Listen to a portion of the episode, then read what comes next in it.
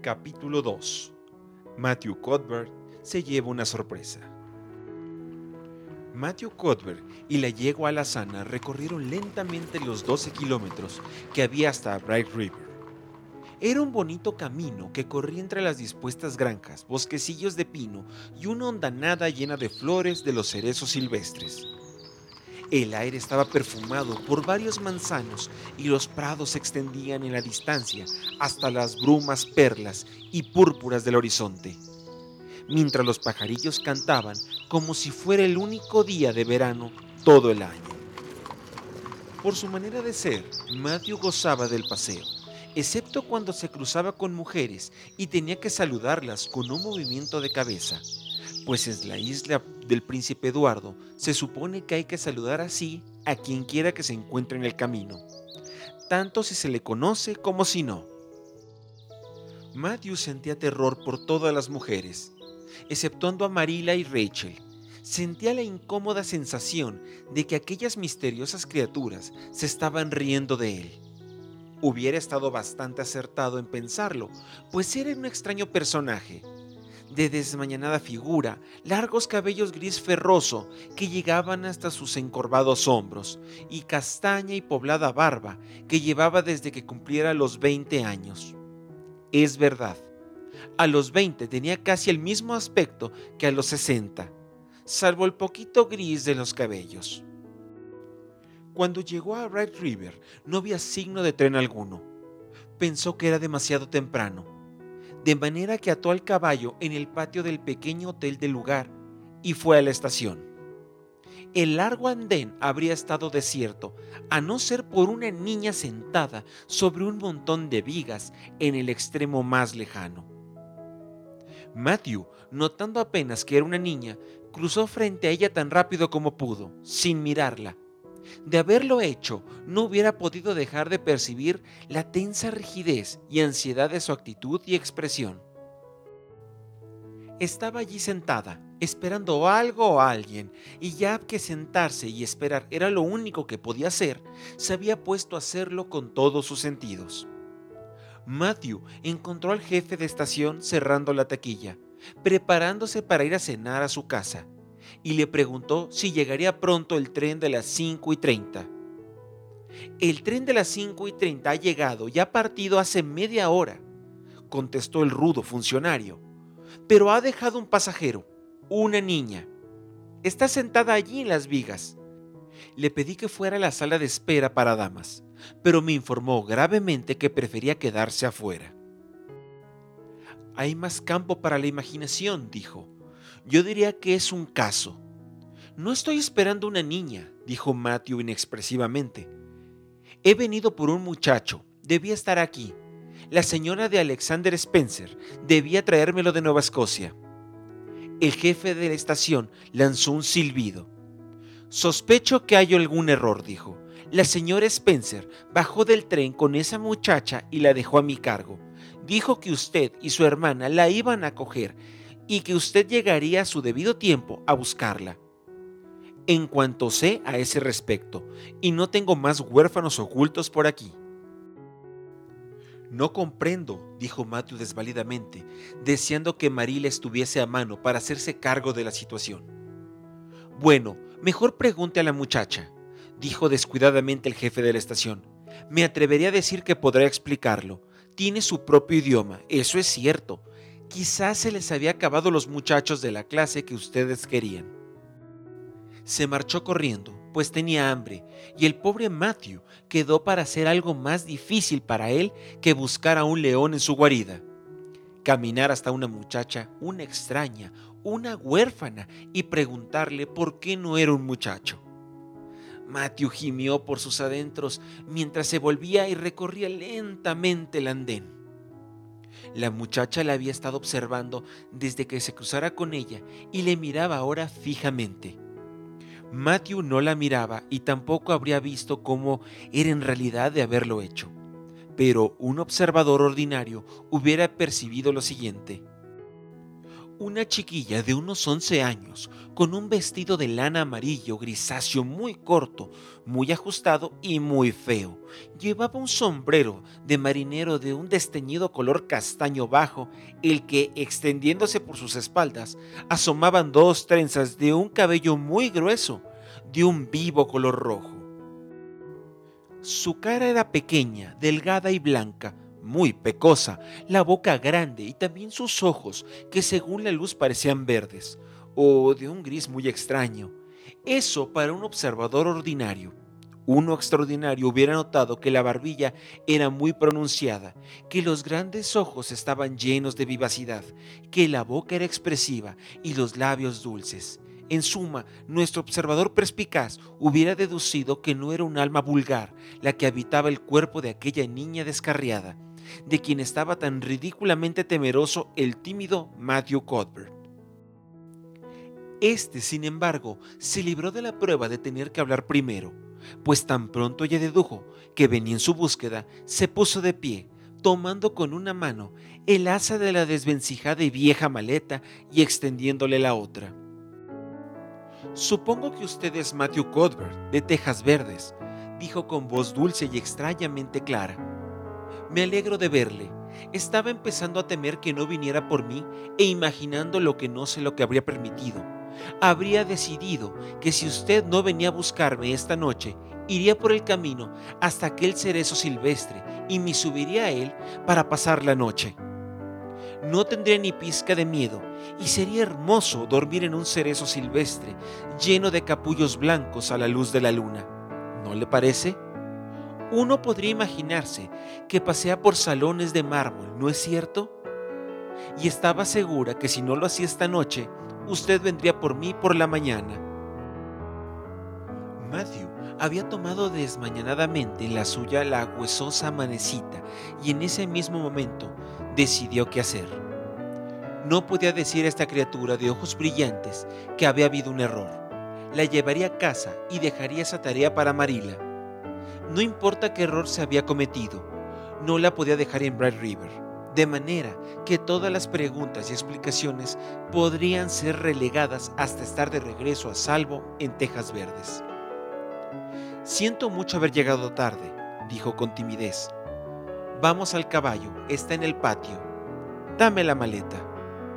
Oh, puedo llevarla, contestó alegremente la niña.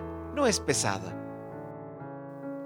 tengo en ella todos mis bienes terrenales, pero no es pesada, y si no la lleva de cierta forma, a esa se sale, de manera que será mejor que me quede con ella, pues conozco el secreto, es una maleta vieja.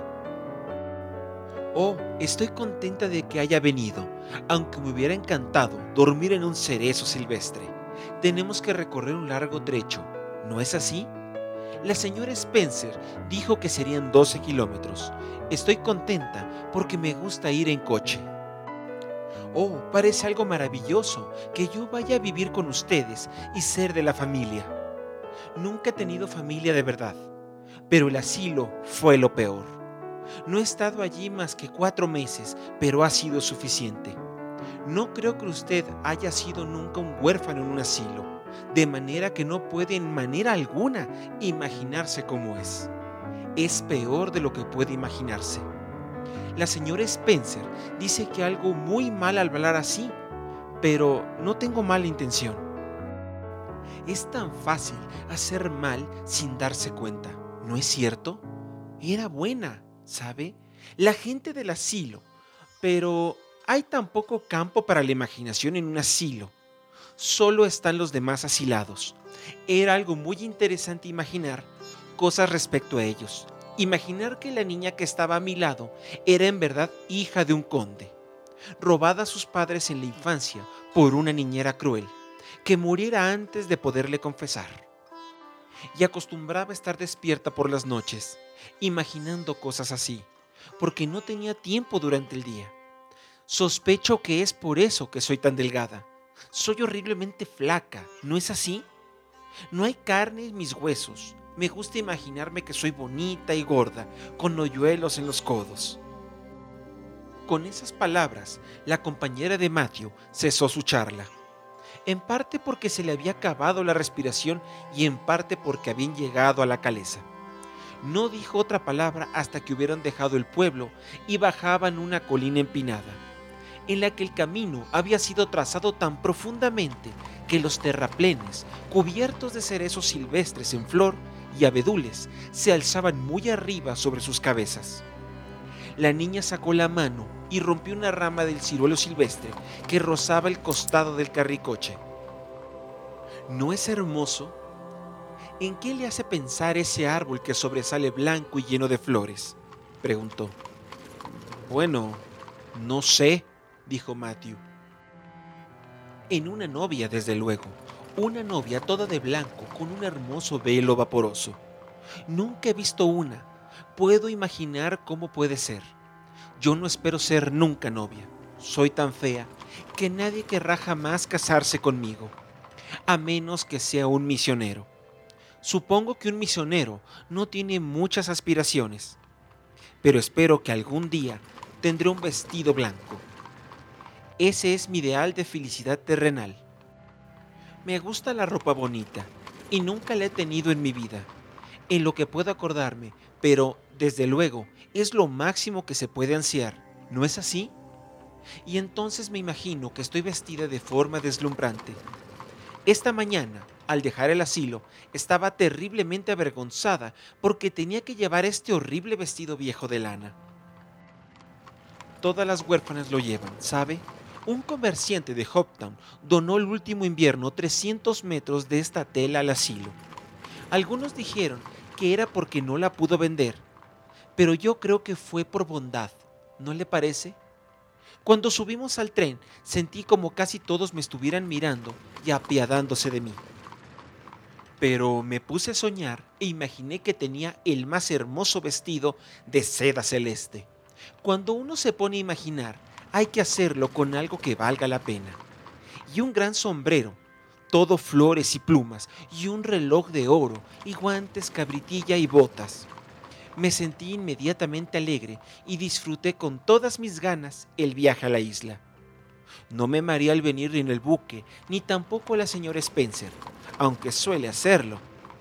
Me dijo que cuidando de que no me cayera por la borda, no tuvo tiempo de sentirse mal.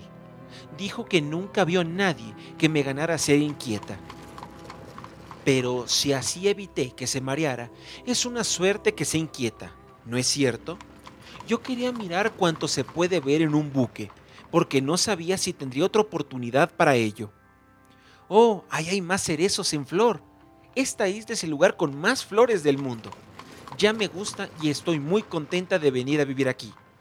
Siempre he oído que la isla del príncipe Eduardo era el lugar más hermoso de la tierra y acostumbraba imaginar que vivía aquí, pero nunca esperé que se convirtiera en realidad. ¿No es así? Pero esos caminos rojos son tan cómicos. Cuando subimos al tren en Charlottetown y los caminos rojos empezaron a pasar, y le pregunté a la señora Spencer qué los hacía tan rojos. Y ella dijo, no lo sé. Y por amor a Dios no le hiciera más preguntas. Dijo que le había ya hecho mil. Supongo que tenía razón. Pero, ¿cómo se han de saber las cosas si no se preguntan? ¿Y qué hace rojos a esos caminos? Y no sé, dijo Matthew. Bueno, esa es una de las cosas que tendré que averiguar algún día. ¿No es maravilloso pensar en todas las cosas que hay que averiguar? Simplemente me hace sentir contenta de vivir. Es un mundo tan interesante. Sería la mitad interesante si lo supiéramos todo. ¿No es cierto? No habría campo para la imaginación. Pero, ¿estoy hablando demasiado? La gente siempre me dice que así es. ¿Le gustaría que no hablara? Me callaré si me lo pide. Puedo callarme en cuanto me decido, aunque es bastante difícil. Para su sorpresa, Matthew se divertía. Como a la mayoría de los seres callados, le gustaba la gente habladora, que deseaba hacer toda la conversación por sí misma y no esperaba que él participara en ella. Pero nunca esperó gozar de la compañía de una chiquilla. Las mujeres eran cosa bastante mala, pero las chiquillas eran peor. Detestaba la forma que tenían que pasar tímidamente a su lado, con miradas de soslayo, como si temieran de que se les engullera de un bocado si se aventuraban a decir una palabra. Ese era el tipo de chiquilla bien educada de Avonlea. Pero esta brújula pecosa era muy distinta y aunque encontraba algo difícil para su lenta inteligencia mantenerse al nivel de sus ágiles procesos mentales, le gustaba su charla, de manera que dijo con la timidez de costumbre, Oh, puedes hablar cuanto quieras, no me molesta. Oh, me alegro tanto. Sé que usted y yo nos vamos a llevar muy bien. Es un alivio tan grande hablar cuando se quiere y que no le digan a una que a los niños debe vérseles y no oírseles. Me lo han dicho un millón de veces y la gente se ríe porque uso palabras largas. Pero si se tienen grandes ideas, deben usarse palabras largas para expresarlas. ¿No es así? Bueno, parece razonable. La señora Spencer dijo que debo tener la lengua sujeta por el medio. Pero no es así, sujeta por un extremo. La señora Spencer dijo que su finca se llama Tejas Verdes. Le hice preguntas sobre ella y dijo que hay árboles rodeándola. Eso me puso más contenta aún. Me encantan los árboles y no había ninguno en el asilo, nada más que unos palos enclenques y miserables, de los cuales colgaban unas jaulas blanqueadas con cal. Esos árboles parecían huérfanos también. Yo acostumbraba decirles, oh, pobrecillos, si estuvieran en los grandes bosques con otros árboles de alrededor, con alces y ardillas y el arroyo no muy lejos, con pájaros cantando con sus ramas, podrían crecer, ¿no es cierto? Pero no lo pueden hacer donde están. Sé exactamente cómo se sienten arbolitos. Lamenté dejarlos esta mañana uno se siente tan unido a cosas así, ¿no es cierto? ¿Hay algún arroyo cerca de Tejas Verdes? Olvidé preguntárselo a la señora Spencer. Bueno, sí, hay uno al lado de la casa. ¡Qué bien! Siempre ha sido uno de mis sueños vivir cerca de un arroyo. Nunca esperé que así ocurriera. Sin embargo, los sueños no se hacen siempre realidad, ¿no es cierto? ¿No sería hermoso que así fuera? Pero ahora me siento bastante cerca de la felicidad porque, bueno, ¿qué color diría usted que es esto? Echó una de sus atinadas trenzas sobre su delgado hombro y la sostuvo frente a los ojos de Matthew. Esto no estaba acostumbrado a decidir sobre el color de los cabellos femeninos, pero sobre estos no cabían muchas dudas. Es rojo, ¿no es cierto? dijo. La muchacha dejó caer la trenza con un suspiro que pareció arrancar de lo más profundo de su alma y que expresaba toda la tristeza del mundo. Sí, es rojo, dijo resignadamente. Ahora puede ver usted por qué no puedo ser totalmente feliz.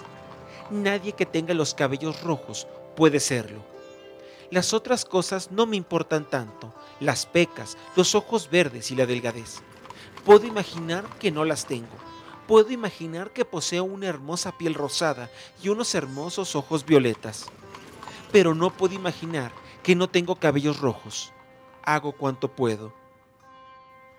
Pienso, ahora mi cabello es negro glorioso, negro como el ala del cuervo, pero todo el tiempo sé que es rojo y eso me parte el corazón.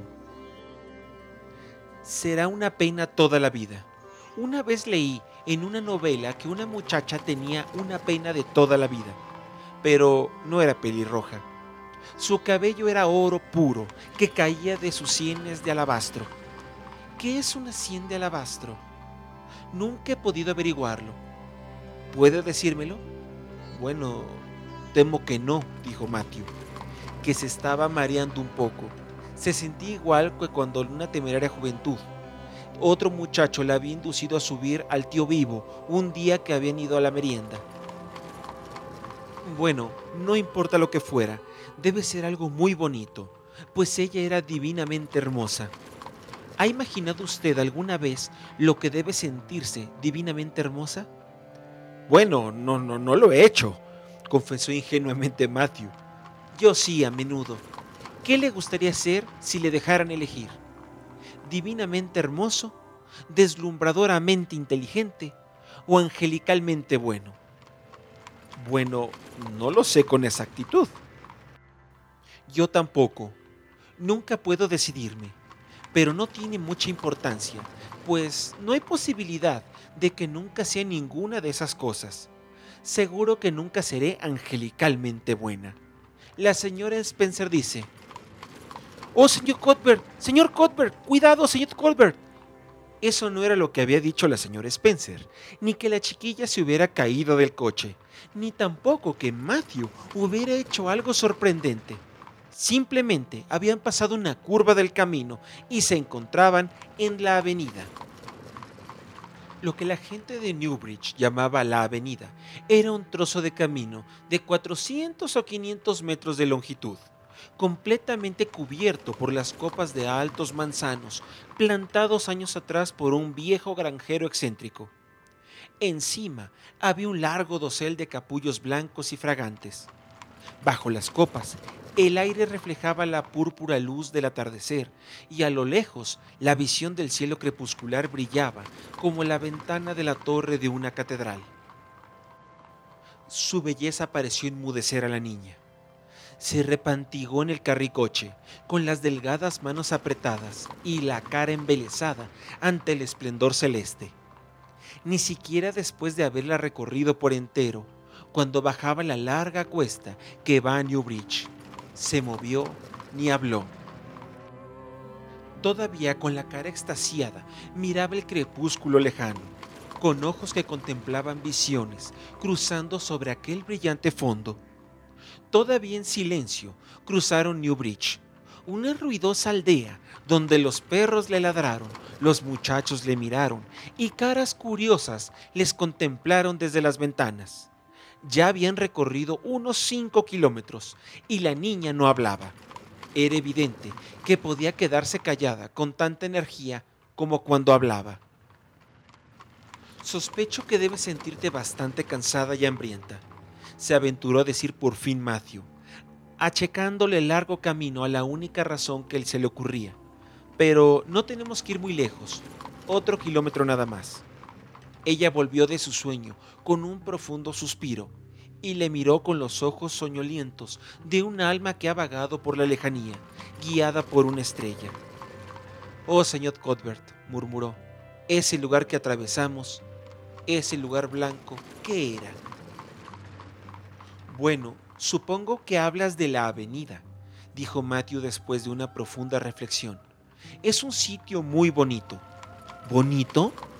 Oh, bonito no me parece la palabra más adecuada, ni tampoco hermoso. No es suficiente. E, era maravilloso, maravilloso.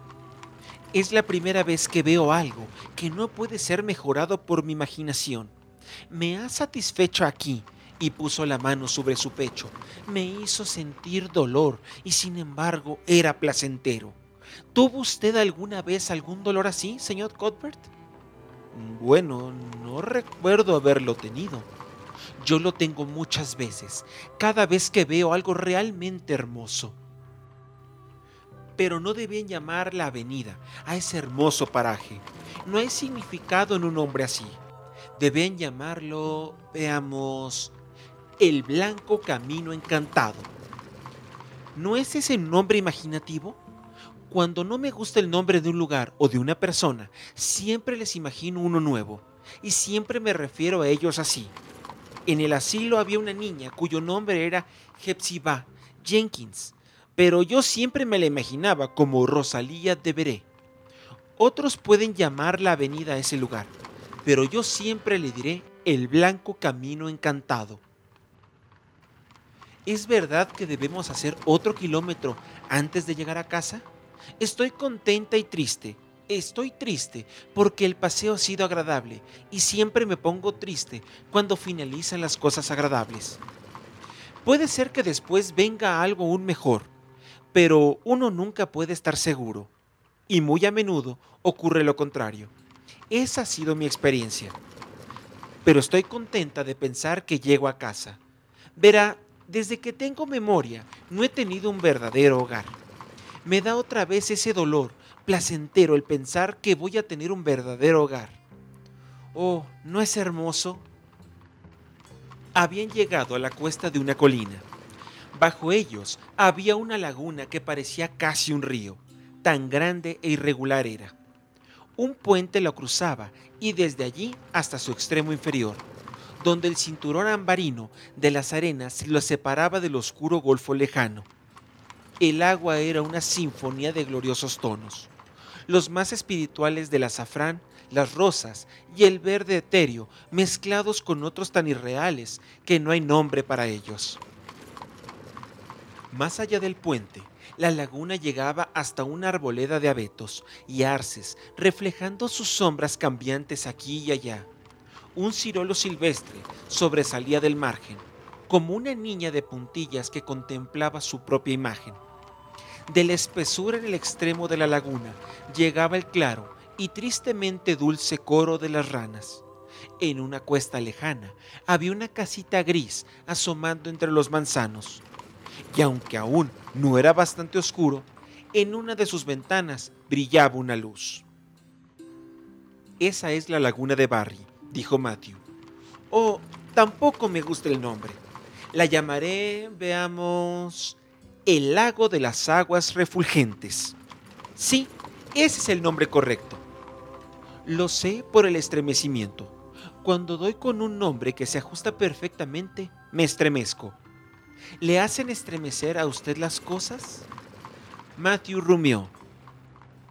Bueno, sí, siempre me estremezco cuando veo las orugas blancas de los pepinos. Odio verlas. Oh, no creo que sea la misma clase de estremecimiento, ¿no cree usted? No parece haber mucha relación entre orugas y agua brillante, ¿no lo cree? Pero, ¿por qué la llaman la laguna de Barry? Supongo porque el señor Barry vive en esa casa, la cuesta del huerto. Ese es el nombre de la finca. Si no fuera por aquel matorral, se podría ver tejas verdes desde aquí. Pero tenemos que cruzar el puente y dar una vuelta por el camino, de manera que está todavía unos 600 metros más allá. ¿Tiene hijas pequeñas el señor Barry? Bueno, no demasiado pequeñas. ¿De mi edad? Tiene un alrededor de 11 años. Su nombre es Diana. Oh, con una larga aspiración. Es un nombre completamente hermoso. Bueno, no lo sé. Me parece que hay algo pagano en él. Me hubiera gustado más Mary o June o algún nombre sensato por el estilo. Pero cuando ella nació, había un maestro hospedado aquí. Le dieron a elegir el nombre y eligió Diana. Quisiera que hubiese habido un maestro así cuando yo nací. Oh, ya estamos en el puente. Voy a cerrar los ojos. Siempre tengo miedo de cruzar puentes. No puedo evitar pensar que justo cuando llegue a la mitad, quizá le dé por cerrarse con una navaja y me pille. De manera que cierro los ojos, pero siempre tengo que abrirlos cuando creo que estoy llegando al medio. Porque, verá usted, si le diera al puente por doblarse, me gustaría verlo qué estruendo tan alegre. Siempre me ha gustado el estruendo. ¿No es espléndido que haya tantas cosas que gusten en este mundo? Bueno, ya pasamos. Ahora miraré hacia atrás. Buenas noches, querido lago de las aguas refulgentes. Siempre le digo buenas noches a las cosas que quiero, igual que lo haría con la gente. Creo que les gusta. Parece que esa agua me estuviera sonriendo. Cuando hubieron llegado a la siguiente colina y dado la vuelta a un recodo, Matthew dijo, Estamos bastante cerca de casa. Tejas Verdes está... Oh, no me lo diga, no me lo diga, le interrumpió, tomando su brazo parcialmente alzado y cerrando los ojos para no ver el gesto. Déjeme adivinarlo. Estoy segura de acertar. Abrió los ojos y miró en torno. Estaban en la cresta de una colina. El sol se había puesto hacía rato, pero el paisaje seguía iluminado por un suave resplandor. Al oeste, la aguja de una iglesia se elevaba contra un cielo color caléndula.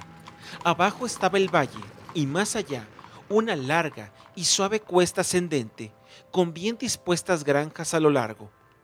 Los ojos de la niña saltaban de una a otra, ansiosos y pensativos. Por último, se posaron en una a lo lejos, a la izquierda, apenas visible, entre el blanco de los capullos del bosque de los alrededores. Sobre ella, en el inmaculado cielo del sudeste, había una gran estrella cristalina. Brillaba como una lámpara de guía y promesas. Esa es, ¿no es cierto? dijo señalando. Matthew dio alegremente con las riendas en la grupa de la yegua.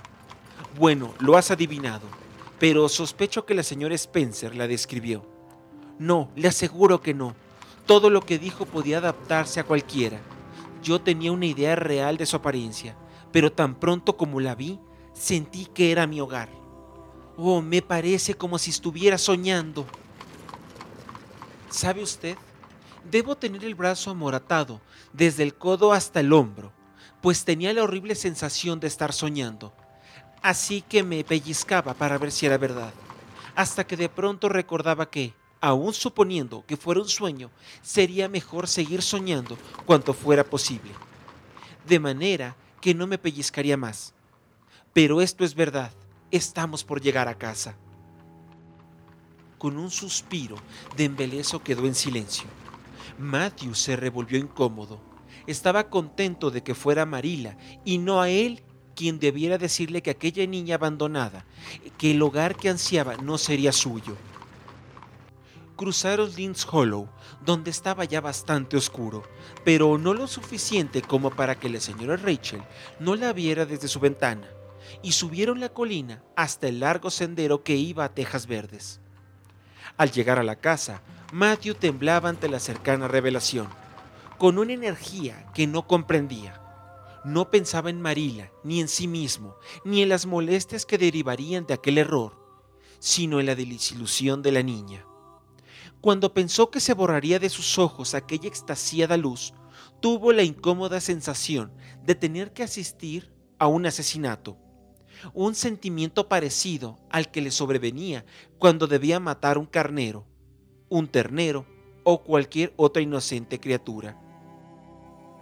El patio estaba bastante oscuro cuando entraron y las hojas de los árboles rumoreaban en derredor. Escucha a los árboles hablar en sueños, murmuró la niña mientras él la bajaba. ¿Qué sueños más hermosos deben tener?